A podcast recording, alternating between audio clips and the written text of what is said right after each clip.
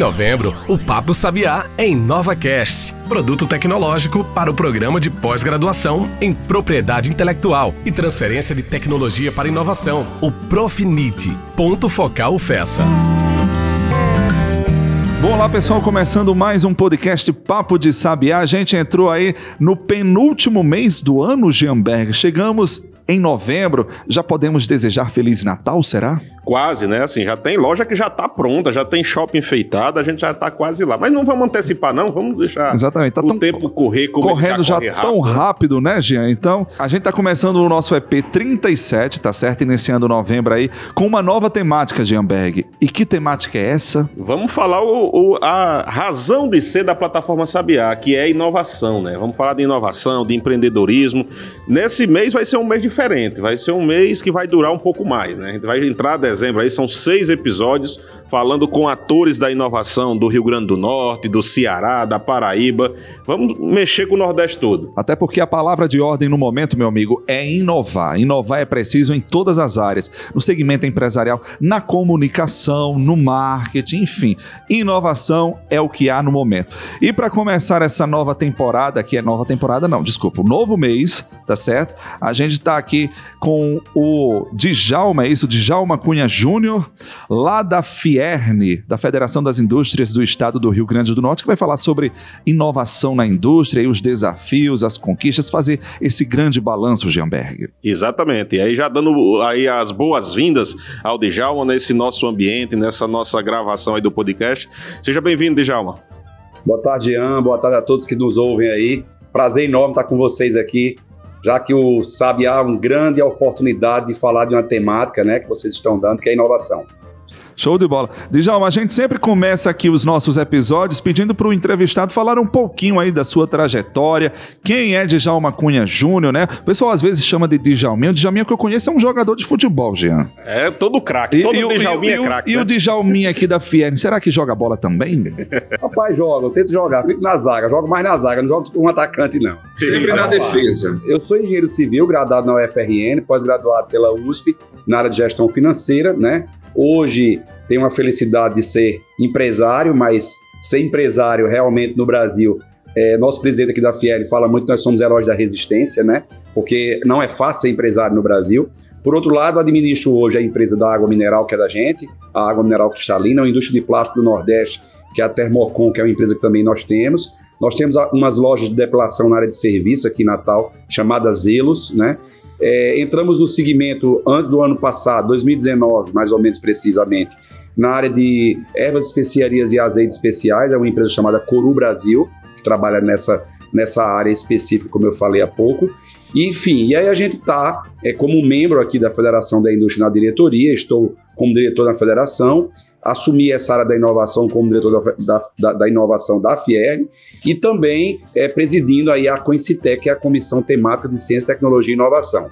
Mais uma missão que me foi dada, eu já tenho pouca coisa para tocar, é, me foi dada a função aí de diretor regional do IEL, assumi o ano passado, quando o presidente Amaro me chamou, e prontamente eu aceitei para tentar dar uma contribuição no IEL. Então, esse é o Djalma que vos fala aqui, e estamos à sua disposição para a gente trocar ideias sobre essa questão da temática e inovação, já que é um desafio levar inovação para o micro pequeno empresário do nosso estado, porque nós sabemos mais do que nunca que 97% da população do Rio Grande do Norte ela está representada pelo micro pequeno empresário, da população industrial que eu falo, né?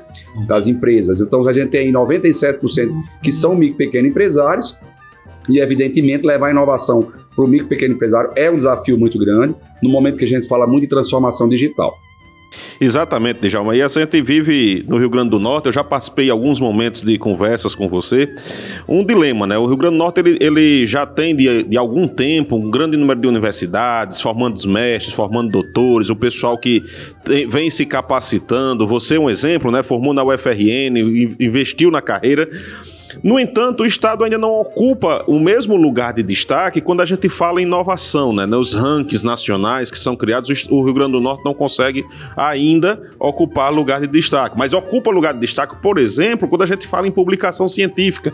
É um dos estados que proporcionalmente mais publica no país. Para a indústria, como é que está essa visão? Como é que essa, essa mão de obra que está sendo formada que na minha opinião é bastante qualificada, ela está chegando, ela está inovando. Como é que está a inovação hoje dentro do quadro da Fierne, dos associados da Fierne, dos federados, né? E da, e da, da indústria do Rio Grande do Norte de uma forma geral? Bom, deixa eu, deixa eu fazer um panorama para você, para vocês entenderem o ambiente que nós estamos inseridos, né? O Rio Grande do Norte, mesmo com esse número de mestres e doutores que nós temos, a gente tem ainda, dentro da classificação do, do IDEB aí, um índice muito baixo, inclusive no ranking nacional, o Rio Grande do Norte está em 25º lugar quando a gente fala da questão da educação do Estado. Isso é preocupante. Estou falando da educação do ensino médio e ensino fundamental. Uhum. Quando a gente vai para o nível de graduação, a gente vê o quanto realmente as universidades elas conseguiram absorver esses talentos e conseguiram desenvolvê-los no, no, no, projeto científico, que é o desenvolvimento do mestre, do doutor e até mesmo do pós-doutor. É natural que no estado que você tem todo esse staff aí, desse nível, nós temos um desafio muito grande que aí eu sempre digo que é transbordar né, esse conhecimento para a atividade comercial, do serviço da indústria. Evidentemente, como membro aqui do Rio, da, da Federação da Indústria, mais do que nunca, o nosso desafio é integrar, conectar. Porque não adianta você ter um mestre, um doutor, com toda um, um, um arcabouço aí de uma equipe de alunos preparados para desenvolver pesquisa que não seja aplicada. Então eu sempre falo que o desafio maior de toda a temática e até mesmo da sensibilização dos empresários está também nessa aproximação da academia com a indústria. É através dela que nós vamos chegar a soluções específicas e de, dores específicas que os empresários vão poder relatar e a universidade sim com toda sua capacidade de, de, de transformar, de desenvolver e de solucionar, vai chegar realmente perto com uma pesquisa aplicada. Então, quando a gente percebe o quanto o nosso Estado está avançando com relação ao nível de graduados, ao nível de, de mestres e doutores, nós temos que fazer uma reflexão e essa pergunta tem que estar sempre no ar. Essas pesquisas que estão sendo feitas, estão sendo aplicadas à atividade do empresarial? Essa pergunta é uma pergunta que eu sempre faço em qualquer ambiente universitário. Né? Ou seja, quais são as dificuldades que nós enfrentamos dessa conexão? Conexão para o empresário estar próximo à universidade, né? E aí a gente se depara com vários fatores, como você bem sabe. Um professor, por exemplo, que é DE, ele como sendo DE, ele, a dedicação exclusiva, ele não tem o tempo né, adequado para fazer essa pesquisa externa. O que a gente precisa ter é um staff de alunos preparados e motivados para que aconteça a pesquisa e chegue ao nível de orientação na pós, ou seja, no mestrado ou no doutorado, ou até mesmo na pós. Então, quando eu falo esses alunos estarem motivados, é também entender qual é o ambiente de trabalho que nós temos, que a gente está inserindo esses profissionais ou esses alunos, muitas vezes, às vezes, alunos recém-chegados à universidade, e que estímulo a gente está dando a eles. Então, nós temos três desafios. O primeiro desafio é estar conectado com a universidade, o empresário estar ciente de que a universidade pode ter a sua solução. O segundo desafio é entender como esse professor, com seu staff de alunos, ele pode dar oportunidade a esses alunos conhecerem é, dores ou até mesmo necessidades empresariais para que eles possam avançar num quadro de uma pesquisa específica aplicada. E no terceiro ponto é esse aluno que está no ambiente de trabalho se ele realmente tem sido é, incomodado ou até mesmo estimulado dentro do ambiente empresarial para realmente trazer soluções. O que nós percebemos é que o Brasil é um país extremamente empreendedor, mas não é um país inovador. De acordo com o, Global Index, nós estamos em 57º lugar. Isso é, um, um, é, um, é, um, é, um índice, é um, uma posição muito, muito difícil quando a gente vê que existem atividades no Brasil que são referenciadas. Como, por exemplo, se você analisar pró o próprio agronegócio hoje brasileiro é uma referência no mundo. Por quê? Porque a Embrapa trabalhou muito bem a questão da pesquisa aplicada e o governo estabeleceu que transformar commodity em valor agregado, isso era um desafio. Né? Ainda temos muito commodities no, no, processo de exportação e leva realmente o Brasil a ter, uma, às vezes, até uma balança comercial superavitária, mas sem valor expressivo, porque o que a gente tem é commodity. Né? Então, dentro dessa filosofia de estimular o professor, de estimular o empresário e de estimular o aluno, eu acho que o desafio maior que nós temos, Jean, é conexão. É entender como é que a gente pode cada vez mais aproximar a academia da indústria. E dentro dessa perspectiva de, de conexão que você fala aí, Djalma, né? Porque você falou que metade aí dentro desse processo industrial do Estado, grande parte, 90, 97%, né? Como você falou logo no início aí, é, compõe essa massa, vamos dizer assim, é, é, da indústria no estado do Rio Grande do Norte. Esse pessoal, né? Esse universo micro, eles já entendem o, o que de fato seria essa inovação? Tem uma certa resistência nesse sentido? Eles já procuram saber, entender a, a, as aplicações dessa inovação dentro desse contexto atual, Djalma? Ainda, ainda muito embrionário, ainda muito embrionário. Para você ter uma ideia, nós fizemos um evento aqui na Federação de sensibilização com a temática inovação e a gente teve de convidados 55%, 60%. É, o que é que nós estamos vivendo nesse momento, sabe, Jean? Um momento de dificuldade de manter seus negócios vivos, de, de sustentabilidade mesmo do negócio, manter as empresas vivas. A gente vivenciou aí praticamente dois anos de pandemia e essa pandemia ela refletiu de, de várias formas no negócio do Brasil. No Brasil não só, no mundo, né? É, na área de serviço, por exemplo, as pessoas tiveram que redesenhar seus processos, partir para o, o serviço, por exemplo, online, o serviço virtual, a oferta da entrega rápida, chegando na sua casa com todo um projeto de segurança, porque os locais não podiam ser habitados. Na, quando você parte para o comércio, aconteceu justamente o quê? A aceleração do e-commerce, né? Hoje a gente percebe o quanto existem empresas que estão faturando a nível nacional, como Magalu, essas empresas de grande porte, né? E o próprio Mercado Livre, o crescimento dele é substancial, os Alibaba da vida, olhando para o mercado oriental. Se você for para o mercado americano, o Amazon aqui no norte, então você vê o quanto o crescimento é, é, é, é, um crescimento muito rápido, né? E os números evidenciam isso. Por outro lado, quando a gente vai para a área da indústria, a indústria ela teve dois impactos. Ela teve o impacto da retração econômica, que é natural quando você tem uma crise, seja uma crise, foi uma crise de saúde, evidentemente, a parte de segurança alimentar, né? É, você tem que ter todo um controle nessa parte da alimentação e, evidentemente, desencadeado pelo Covid, que foi um problema de impacto social, né? E aí a gente precisa estar preparado para isso. Então a, a, indústria ela sofreu, como eu falei, dois aspectos. O primeiro aspecto foi na retração da economia e no segundo na falta de insumos. Então o que é que a gente tem que fazer quando a gente fala da temática inovação para a gente poder melhorar o nosso negócio, até mesmo gerar receita que seja receita de valor agregado. O primeiro passo que o empresário tem que fazer é ser sensibilizado, é ser sensibilizado, que é esse o desafio que a gente tem quando a gente conversa com o micro pequeno empresário. Por quê? Ele fatura, ele recebe, ele corre para a produção, ele vai para o campo tentar fazer negócio novo. Então ele não tem tempo para parar o seu negócio para fazer um planejamento, para pensar em gestão de inovação e muitas vezes pensar em redesenhar.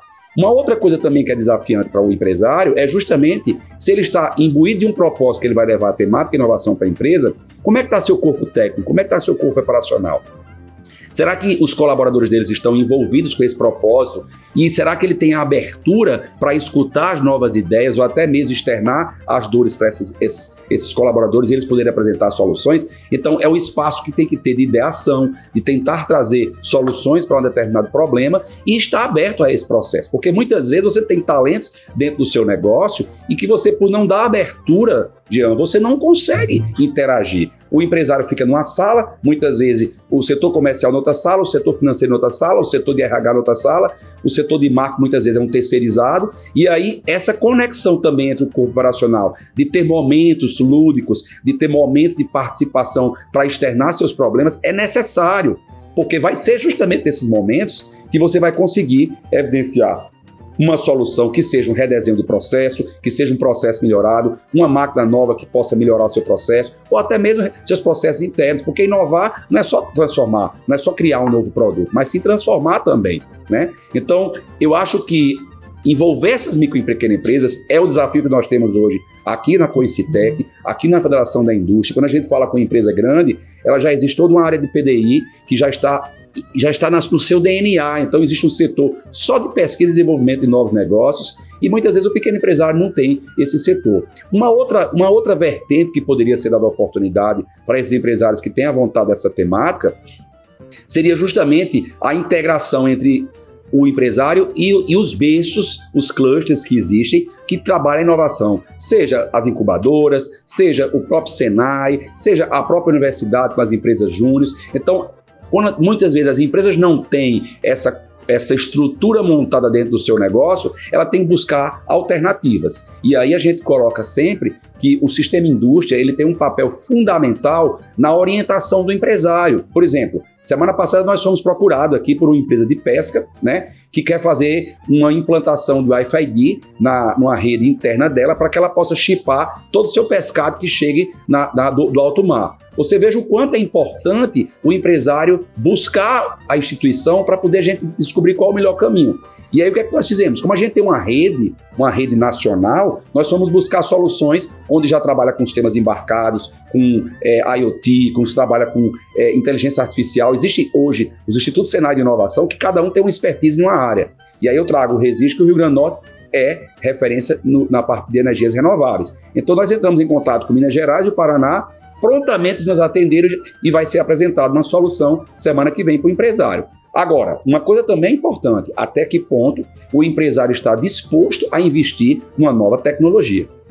Isso, e, e a, a, o sistema indústria, né, Fierne, SES, eles exercem esse papel fundamental.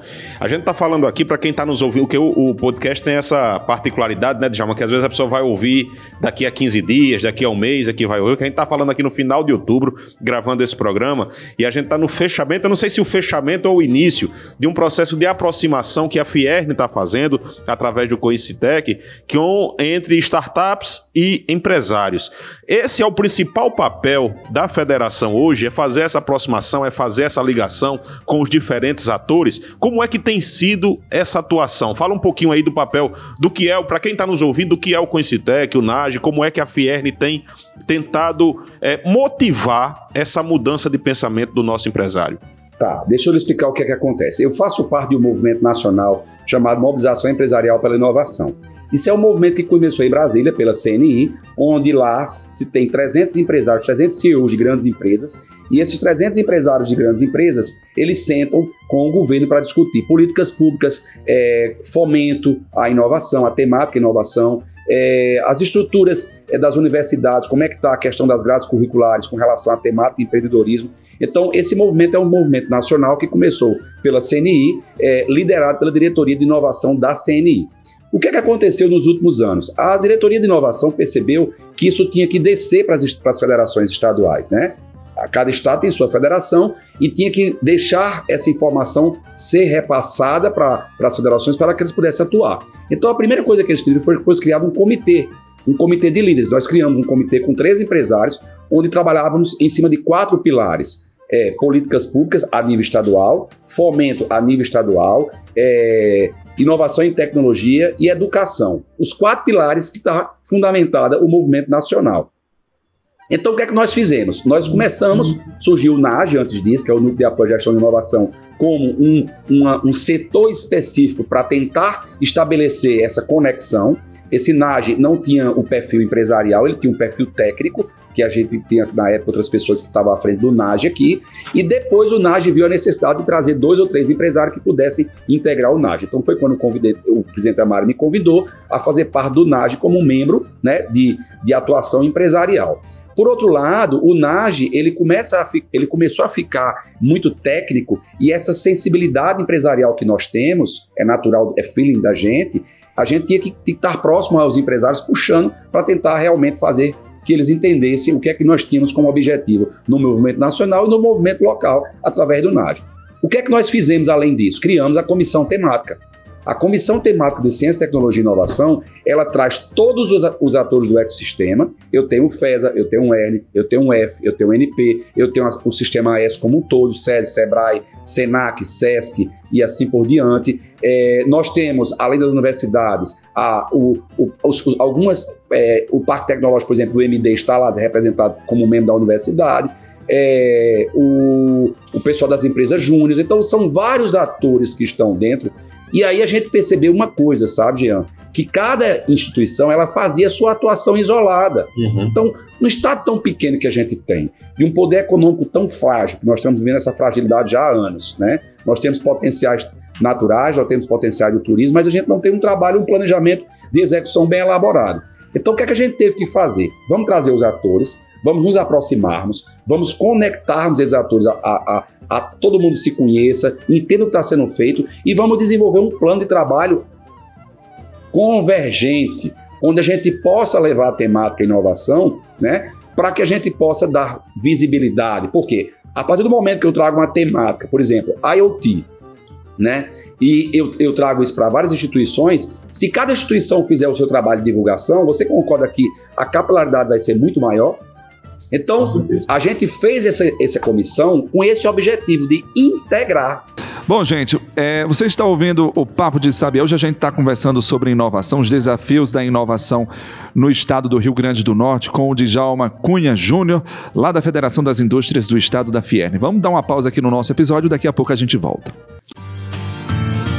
Pensou em vitrine tecnológica? Acesse plataformasabiá.com. Quer ficar por dentro de editais de inovação e empreendedorismo? É plataformasabiá.com. Agora, se você quer saber de cursos de capacitação, o endereço é plataformasapiá.com. Para o pesquisador, gestor e empreendedor moderno, o caminho é um só: plataformasabiá.com. Acesse agora mesmo e baixe o nosso aplicativo.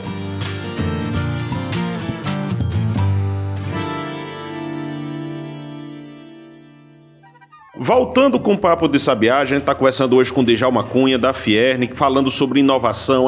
A Fierne, para quem está nos ouvindo de fora do estado do Rio Grande do Norte, é a Federação de Indústria do estado do Rio Grande do Norte, que tem um papel fundamental nesse levar a inovação, em despertar o interesse do, do nosso empresariado, especialmente do, do pequeno, do microempreendedor, para essa importância da inovação no, no, na indústria. E você falava, é, Djalma, no final do bloco anterior sobre a importância dos pilares, e um desses pilares é a educação, que o Estado ainda tem muito a avançar, precisa melhorar bastante nesse setor. Então, qual é essa importância desse pilar e, e como ele contribui para o desenvolvimento da inovação dentro da nossa, do nosso sistema da indústria. É, quando a gente fala de educação, Jean, a gente fala da real necessidade de descobrir onde estão os talentos do Estado e quando eu falo do Estado, do ambiente do ensino público e privado, né, e tentar desenvolver esses talentos. Né? O que a gente não pode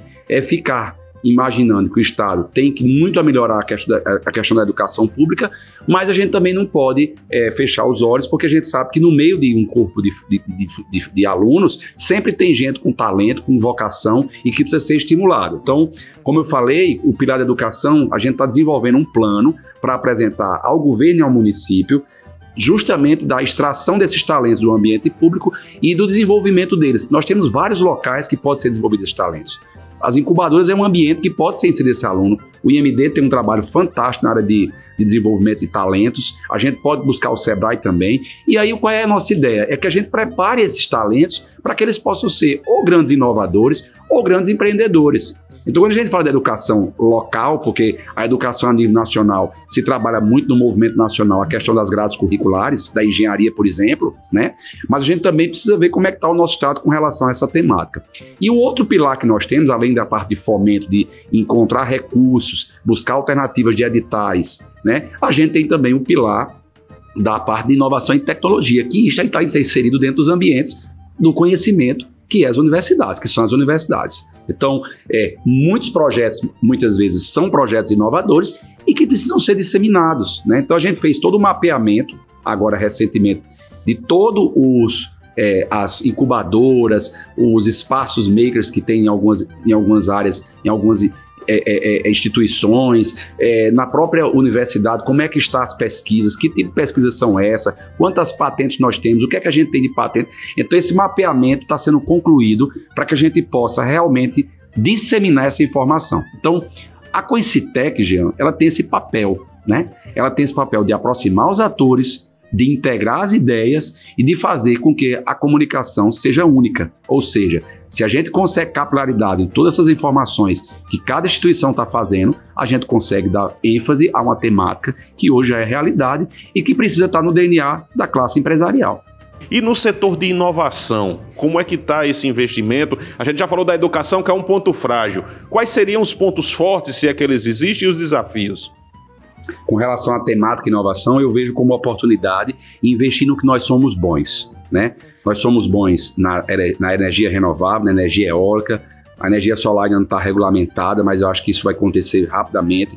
Nós somos bons em gás e petróleo, nós somos bons em turismo, nós somos bons em mineração, nós temos a maior costa de pesca do atum aqui do Brasil está aqui no Rio Grande do Norte, a maior reserva está aqui na, na costa do Rio Grande do Norte. Né? Então, eu acho que nós temos que investir nessas áreas específicas e estimular a inovação para essas áreas. É óbvio que a gente tem também a indústria de alimentos e bebidas é muito forte no Rio Grande do Norte, como você bem sabe, como também um agronegócio. Né? Então, vocês que estão aí, por exemplo, na região do, do Alto Oeste, correto? Vocês precisam olhar como o agronegócio como grande oportunidade de pesquisa e até mesmo de levar inovação para esses empresários.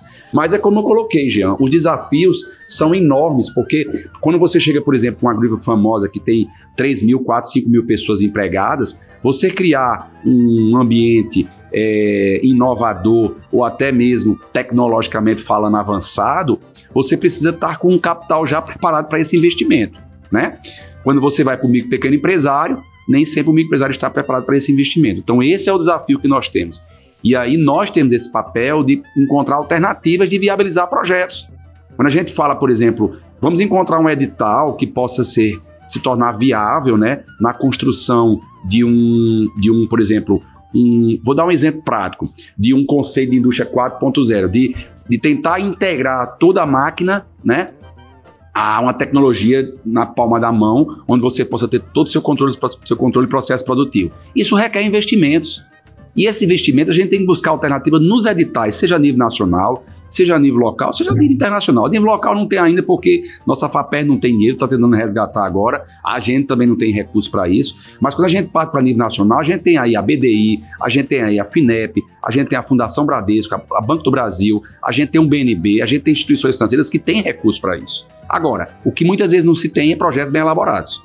Entendeu? Então, eu, por exemplo, na minha empresa, há quatro anos atrás, eu consegui um projeto de 420 mil reais. Nós montamos, foi uma inovação social, nós montamos um programa de milhagem, onde a gente tinha todo o desenvolvimento nutricional, orientando o nosso colaborador, uma qualidade de vida no ambiente de trabalho e fora do ambiente de trabalho, academia montada dentro da empresa para que eles pudessem usufruir e ter realmente uma qualidade de vida pós-trabalho, né? E a gente percebe, é um projeto, foi um projeto de mais de 400 mil reais com um aporte de 30% de contrapartida, mas você veja, qual é o empresário que está disposto a investir nessa tecnologia como o conceito da indústria 4.0, né? Ele precisa tomar, tomar decisão rápida muitas vezes, mas ele não tem informação rápida. E hoje o mundo gira em torno de informações rápidas. Então esses talvez sejam desafios que a gente vai ter que se deparar durante aí um bom tempo, porque, como eu falei, hoje as empresas estão muito mais preocupadas na sua, na sua sustentabilidade do que simplesmente na inovação.